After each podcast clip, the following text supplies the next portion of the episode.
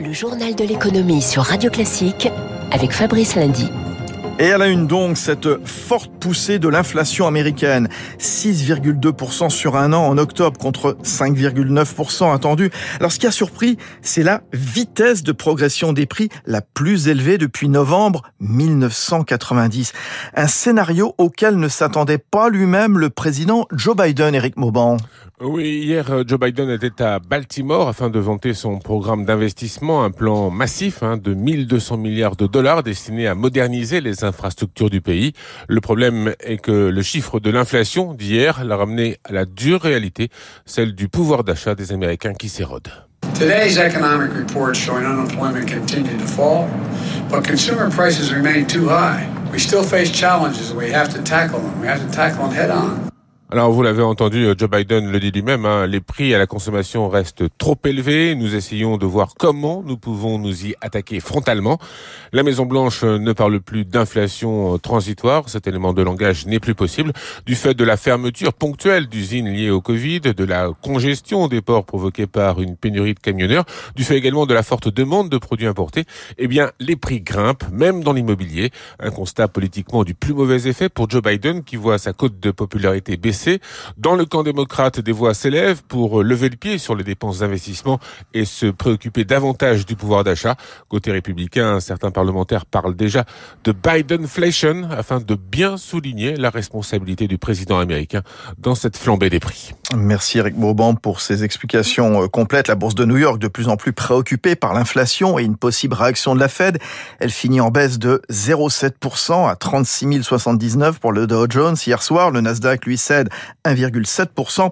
Mais pas de panique néanmoins, le taux des emprunts d'État à 10 ans reste à un niveau très faible, 56%. Hein, les investisseurs, les économistes restent donc évidemment attentifs. Christian Parizeau, conseiller économique pour Aurel BGC on sent quand même hein, poindre aujourd'hui quelques éléments d'inquiétude. D'une part, on voit qu'il y a une accélération très nette des salaires parce qu'on voit que les Américains n'hésitent pas à quitter leur emploi pour chercher une meilleure rémunération. Et puis, on voit surtout hein, qu'aujourd'hui, l'inflation touche à, à peu près tous les biens. C'est pas limité à quelques hausses de prix euh, sur des voitures d'occasion, sur des locations de voitures. Là, c'est vraiment une inflation beaucoup plus généralisée. Et donc, ça, ça peut faire craindre naturellement que l'économie américaine est peut-être en surchauffe. Et en tout cas, le discours de Monsieur Powell que l'inflation est de très court terme et peut-être remis en cause par un chiffre d'inflation. La bourse de Paris résiste à cette accélération de l'inflation. Clôture en équilibre hier à 7045. La bourse de Tokyo faisait du yo-yo ce matin après quatre séances consécutives dans le rouge. En ce moment, en progression de 1,5%. Alors, je reviens sur Wall Street avec une valeur qui aura marqué la séance hier soir. Euh, Rivian, le fabricant de véhicules électriques pour qui c'était la première journée de cotation, clôturant sur une capitalisation de 100 milliards de dollars. Le constructeur qui n'a livré jusqu'ici qu'une poignée de pick-up vaut désormais nettement plus que General Motors, et Ford, lui-même actionnaire de la start-up. Alors l'autre constructeur vedette de véhicules électriques, vous le connaissez, c'est Tesla. Euh, finalement, son fondateur Elon Musk a vendu pour un peu plus de 1 milliard de dollars d'actions. Souvenez-vous, ce week-end, il avait surpris en sollicitant Twitter pour savoir s'il devait ou non se séparer de 10% de ses titres. Google dans la tourmente, l'Américain devra bien payer son amende de 2 milliards 4 euh, d'euros infligée il y a 4 ans par Bruxelles. Son recours a été rejeté. Il lui a été reproché ses pratiques anticoncurrentielles sur le marché des comparateurs de prix favorisant euh, Google Shopping. L'Europe, elle est donc confortée par la justice dans son bras de fer. C'est ce que nous dit Jean-Luc Sauron, professeur à Paris-Dauphine. On a gagné une bataille, mais on n'a pas gagné la guerre. Le prolongement, c'est demain les textes en cours de négociation à Bruxelles. La protection des données, c'est quelque chose qui aujourd'hui a un impact mondial et où la plupart des législations étrangères essayent de se mettre en conformité, en convergence avec un texte européen. Donc l'Union européenne, peut-être qu'aujourd'hui, il n'a pas une armée, mais il a une capacité d'influence sur les normes et sur les textes législatifs considérable. Jean-Luc Sauron, professeur à Paris-Dauphine et auteur de Vos données personnelles. Que savoir et comment faire pour qu'elles le restent 6h44 sur Radio Classique. Retour sur l'une des annonces du président de la République avant-hier soir à la télévision. Les contrôles effectués par Pôle emploi vont s'intensifier auprès des chômeurs qui ne recherchent pas activement un emploi. 25% de plus dans les six prochains mois pour monter à 250 000 entre décembre et mai. La cible, les secteurs en tension, hôtellerie, restauration, santé, bâtiment. Alors, Émilie Vallès, vous avez enquêté comment s'effectuent ces contrôles? Ils sont 600 contrôleurs à Pôle emploi répartis sur toute la France et derrière leurs ordinateurs, ils épluchent pas moins de 400 000 dossiers par an. Ils vérifient que les chômeurs ont bien été à leur entretien, ont répondu à des offres d'emploi ou ont participé à des ateliers. Et le process est très cadré. Si l'agent Pôle emploi a un doute, il peut envoyer un questionnaire au demandeur d'emploi, exiger des preuves.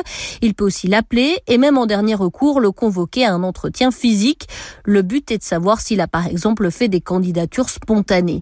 Mais il n'y a pas de règle arithmétique sur le nombre de CV qu'un chômeur doit envoyer, car un cuisinier n'est pas dans la même situation qu'un documentaliste, l'un des métiers qui recrute le moins. Le contrôleur de Pôle emploi doit donc apprécier la situation, regarder aussi la vitalité du bassin d'emploi. À la toute fin, si le manquement est avéré, si le chômeur ne recherche pas réellement un emploi, la procédure de radiation est enclenchée. Ah alors, Émilie, est-ce que beaucoup de demandeurs d'emploi ont été radiés pour ce motif?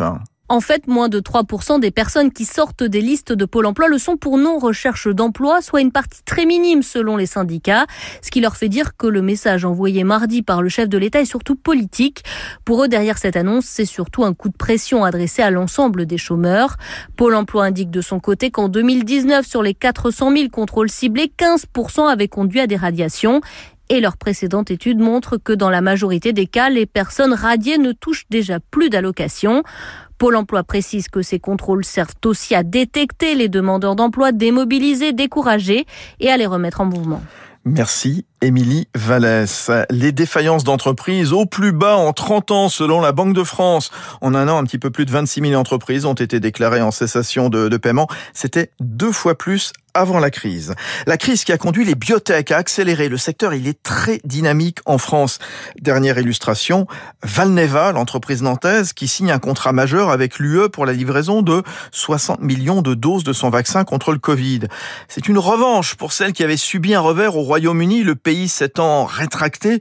Écoutez l'avis de Nathalie Coutinet, enseignante-chercheur à l'Université Paris-Nord et spécialiste des questions de santé bonne nouvelle pour la France, pour la recherche pharmaceutique française. Ça montre que les chercheurs français sont au niveau, mais ça met aussi en évidence le problème de financement des biotech pharmaceutiques. Les pouvoirs publics ont peu investi finalement dans les vaccins, contrairement à nos homologues allemands qui ont beaucoup investi dans leurs startups pour qu'elles découvrent des vaccins, même parfois de manière euh, peut-être euh, à perte, puisque finalement CureVac n'a pas découvert de vaccin, mais a quand même été largement financé par les autorités euh, allemandes. Voilà, Nathalie Coutinet, donc avec Eric Mauman, spécialiste des questions de santé. 6h40.